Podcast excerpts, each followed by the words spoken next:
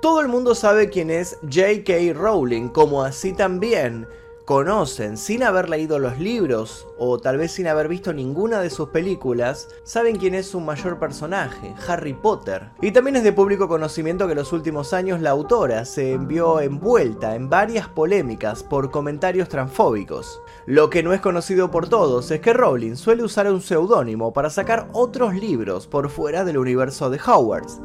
En 2020, por ejemplo, escribió una novela titulada Trouble Blood, Dicha novela presentaba un personaje travestido como sospechoso de ser un asesino serial, lo que encendió nuevamente las alarmas.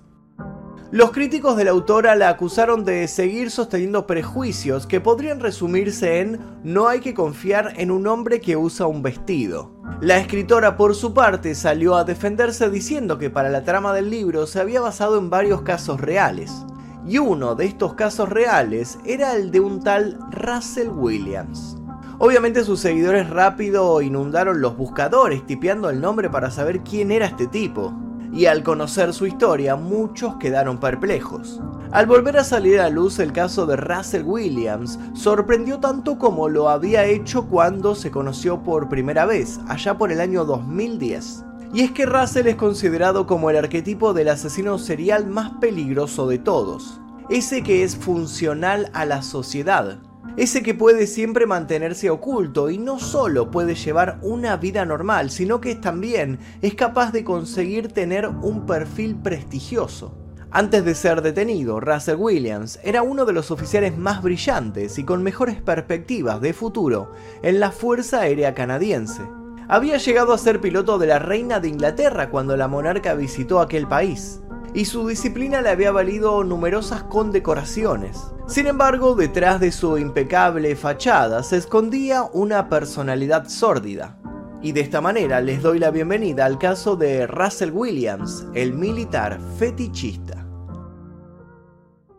Pero antes de continuar les quiero comentar que hay una teoría que sostiene que a lo largo de nuestra vida todos nos vamos a cruzar con un promedio de 50 asesinos. Yo me voy a cruzar con 50 asesinos en mi vida, ustedes se van a cruzar con 50 asesinos en su vida, así que quiero que me cuenten si ya conocieron a algunos, si conocieron tal vez algún compañero de la escuela, algún compañero de trabajo, de la universidad, alguien que les parecía raro y luego terminó siendo un turbio y apareció, no sé, en las tapas de los diarios, en las noticias en televisión o se enteraron que fue detenido. Quiero leer sus experiencias aquí debajo y quiero también que me cuenten qué opinan de esta teoría, si les parece que es probable que nos crucemos a tantos asesinos en nuestra vida o les parece simplemente una exageración. Los invito a dejar sus comentarios aquí debajo.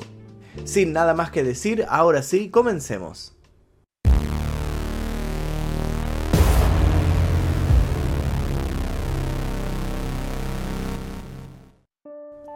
El sargento detective James Martin Gordon Smith, Jim para sus más íntimos, es un oficial de policía provincial canadiense de Ontario que se hizo famoso por algo muy particular. Pulió una impecable reputación en base a su capacidad de interrogar a los sospechosos. De a poco pero sin pausa ejecutó novedosas técnicas y consiguió las confesiones de grandes criminales.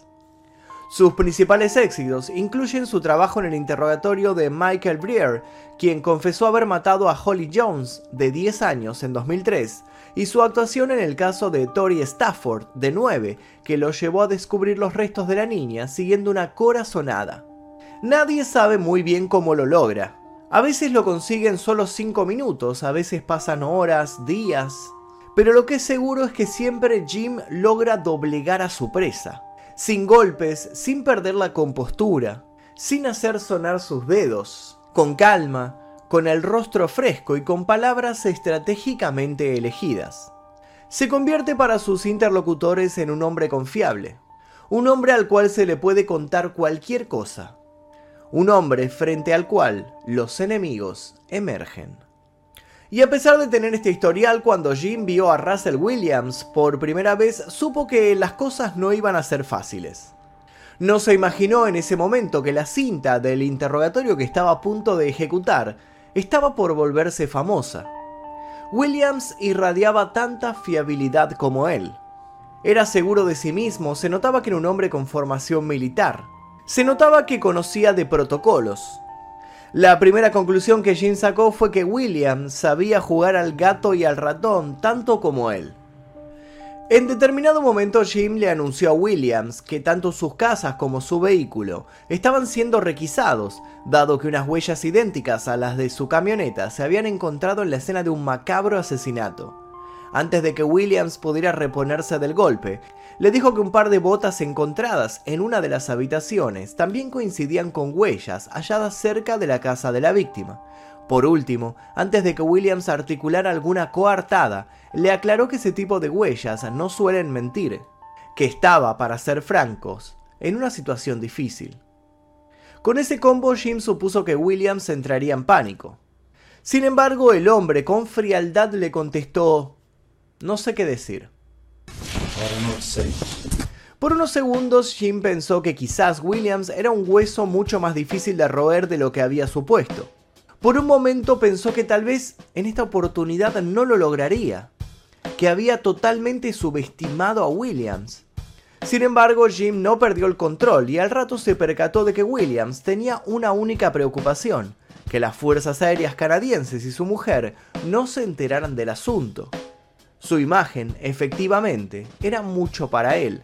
Jim supo usar eso en su contra y le dijo que su rol jerárquico no le aseguraba discreción en la divulgación de aquella información que estaba emergiendo. Le remarcó que era casi imposible que lo que estaba pasando no salpicara a su mujer o a su empleo. El único modo de aliviar la situación, si es que estaba ocultando algo, era mediante una confesión. Otra vez un silencio extenso.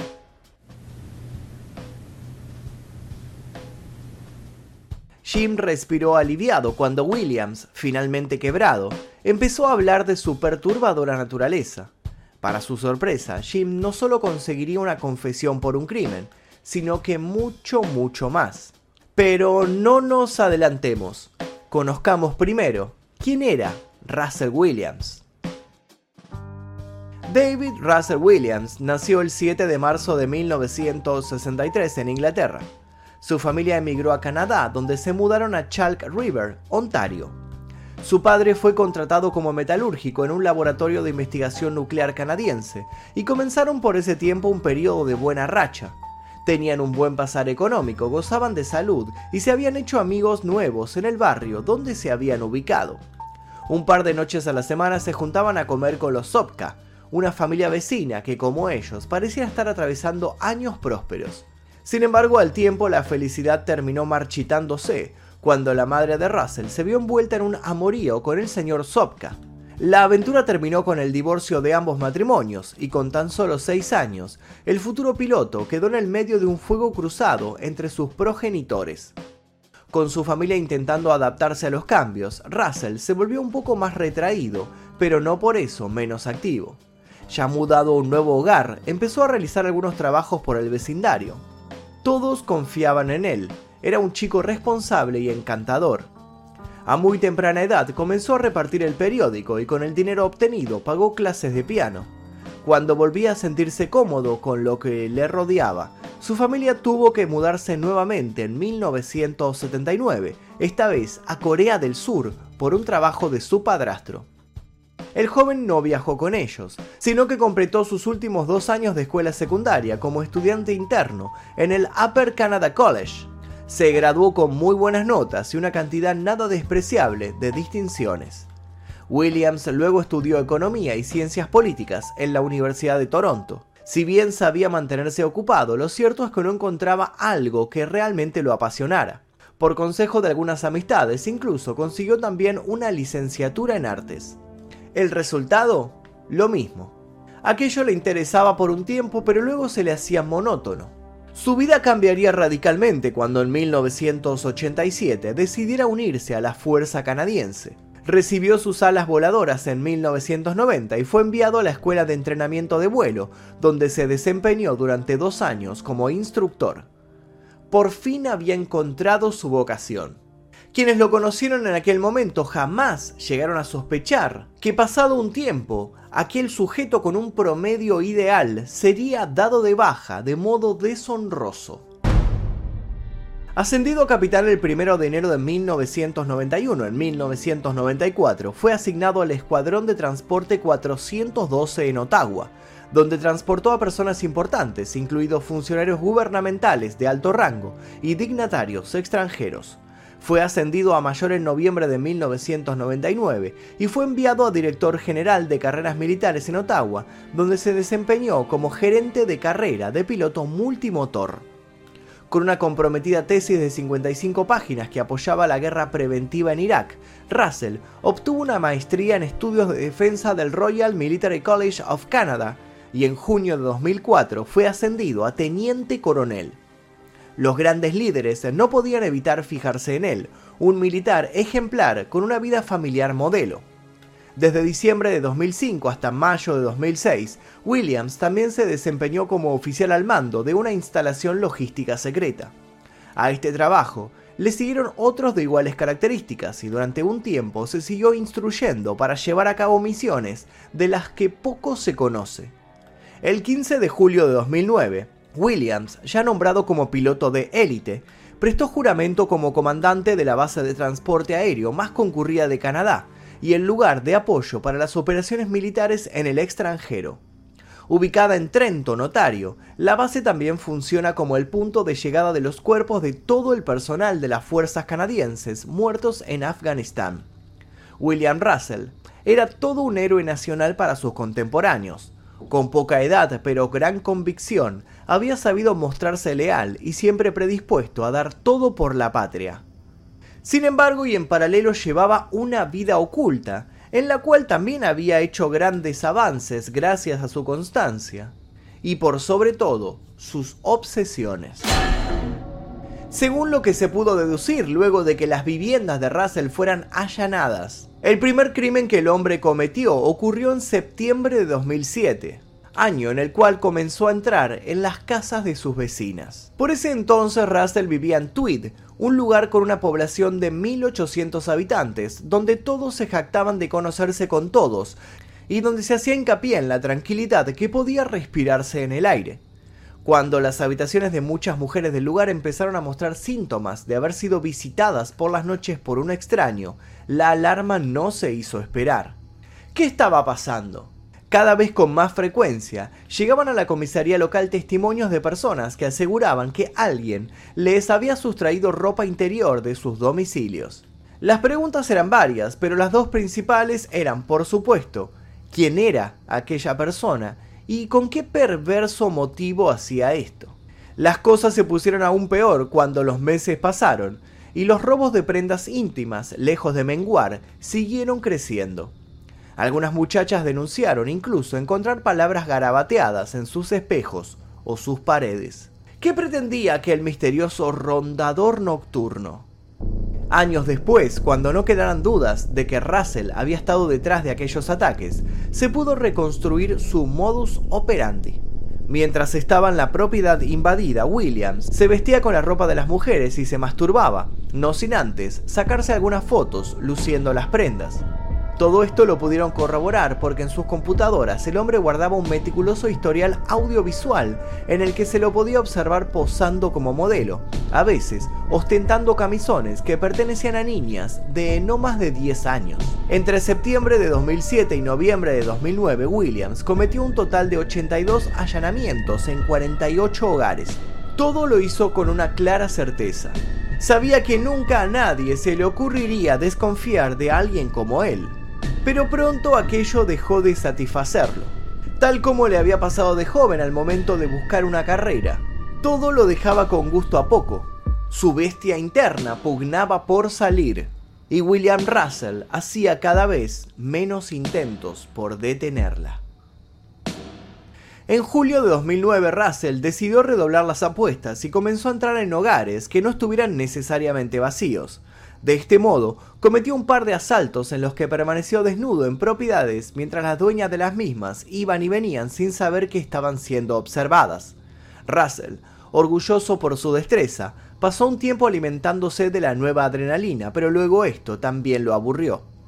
En septiembre, según él mismo relataría, Russell avanzó unos cuantos casilleros en su set por más riesgos.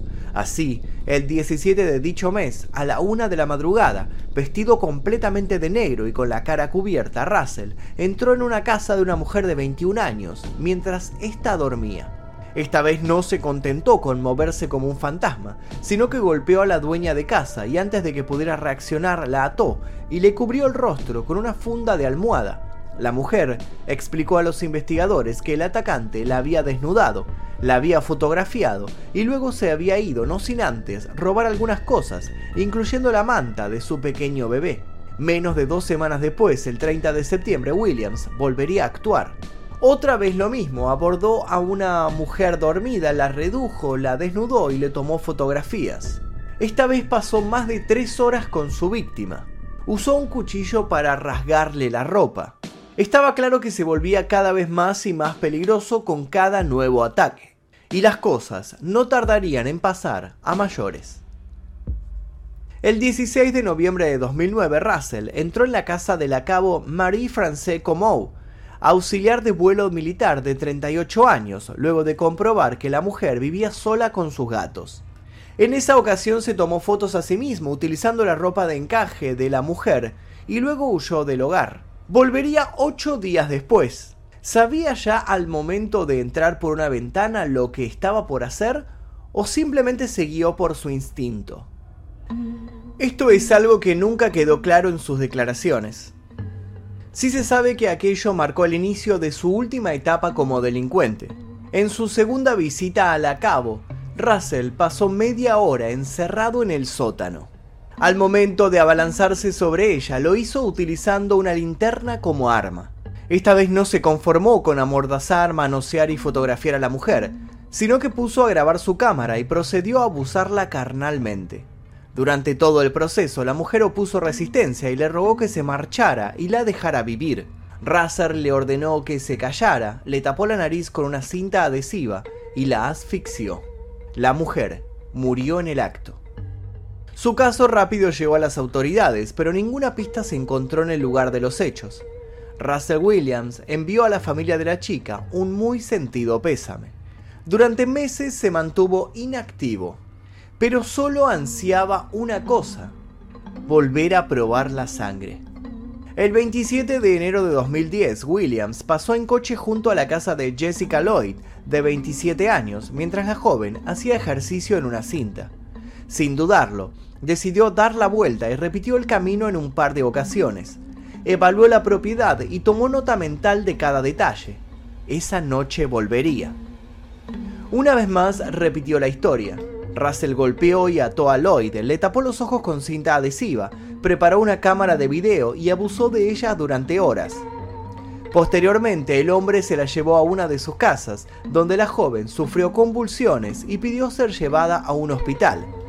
Aproximadamente a las 8 de la noche, casi 20 horas después de la primera agresión, Russell tranquilizó a su víctima diciéndole que todo había terminado. Cuando ella se puso a llorar con alivio, pensando que la pesadilla había llegado a su fin, la golpeó en la cabeza y la estranguló. Luego, envolvió el cadáver con una manta y lo dejó en el garage. Aquello ocurrió un viernes. Esa misma tarde Williams acudió a la base, realizó los vuelos que tenía programados al día siguiente y pasó el resto del fin de semana en su casa de Ottawa con su mujer, sonriente y sosteniendo la figura de ciudadano responsable y comprometido.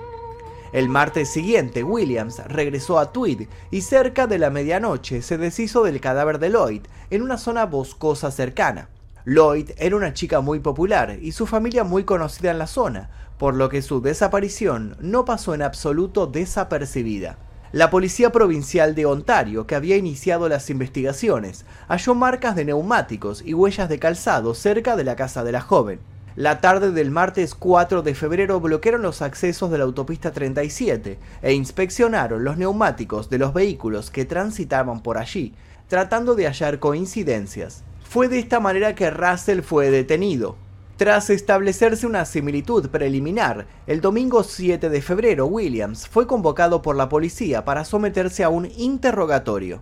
Allí conocería a Jim Smith. El resto Ya lo sabemos. Luego de escuchar aquella extensa confesión, el detective que tenía a cargo el interrogatorio intentó no mostrarse sorprendido y con naturalidad pidió a Russell que ayudara a la policía a encontrar el cadáver de Jessica Lloyd. Cuando se publicó el video del intercambio entre Williams y Jim Smith, el público canadiense quedó impactado no solo por su contenido, sino por la figura que Russell representaba.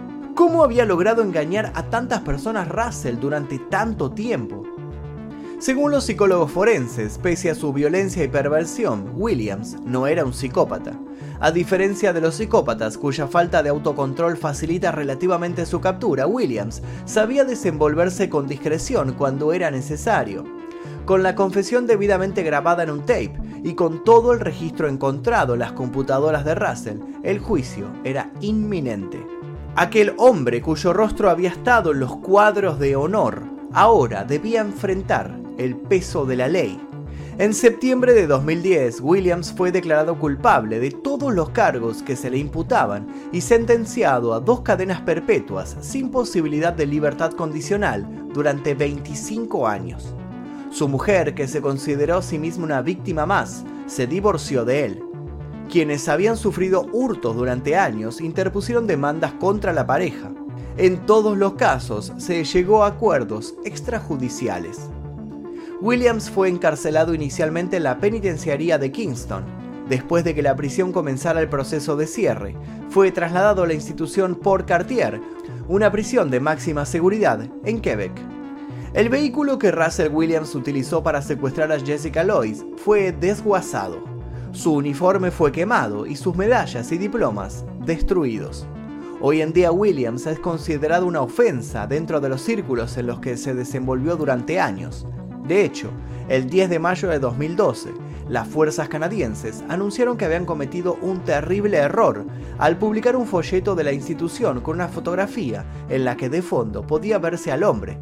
Si bien la fotografía era secundaria al tema del libro, se ordenó la destrucción de 4.000 copias. Sin embargo, mucho más ofensivo fue para los familiares de las víctimas enterarse de que, a pesar de la baja, Williams continúa recibiendo una pensión. Al salir este dato a la luz, la polémica no se hizo esperar y sigue activa. Dado que perversiones como las que demostró tener Russell es común que se desarrollen en los primeros años de la juventud, los investigadores temen que el hombre haya omitido parte de su prontuario. Jim, el interrogador estrella con el que comenzó nuestro relato, cree que Russell aún guarda muchos secretos, si bien pidió seguir en el caso, fue retirado del mismo al caer sobre él, en el último tiempo, denuncias que ponen en tela de juicio sus métodos para hacer que otros hablen. Según sus detractores, Jim suele ser persuasivo en exceso y las confesiones que se le adjudican serían en muchas ocasiones poco menos que manipuladas. Pero esa es otra historia y no aplica a lo sucedido con el ex militar. El de Russell es en definitiva un caso que sirve para confirmar que en definitiva el mal habita en el lugar menos esperado. ¿Qué cosas que ni siquiera somos capaces de imaginar esconderán nuestros conocidos, nuestros amigos, nuestros vecinos, nuestros ídolos o incluso los que comentan los mismos videos que nosotros solemos comentar? Y hasta aquí el video del día de hoy. Los dejo con la pregunta, esta teoría de que todos nos cruzamos con 50 asesinos, como el caso de Russell, a lo largo de nuestra vida. ¿Qué piensan ustedes? ¿Conocieron ya algún asesino? ¿Tuvieron algún tipo de relación? ¿Era algún compañero de escuela? ¿Algún compañero de trabajo? ¿Algún vecino? ¿Algún pariente? Quiero que me cuenten sus historias aquí debajo. Voy a leer absolutamente todo lo que ustedes escriban. Además los invito a dejar recomendaciones para posibles futuros videos. Les cuento que si se suscriben a la membresía de este canal van a tener acceso a no solo este tipo de videos sin censura, sin publicidad de 24 horas antes, sino también a un montón de videos que ahora ya están disponibles. Ahora, por ejemplo, hay 5 videos inéditos que todavía no fueron publicados y que los miembros del canal ya tuvieron la oportunidad de ver. 5 casos que son exclusivos para ellos y tal vez saldrán más adelante en el canal, pero ahora ya están disponibles para los miembros del canal. Para unirse tocan el botón de aquí debajo, el de unirse, eligen la membresía número 2 Maestro Oscuro y luego van a la pestaña Comunidad. Sin nada más que decir, me despido, eso es todo por ahora, mi nombre es Magnum Mephisto y nos veremos seguramente en el próximo video. Adiós.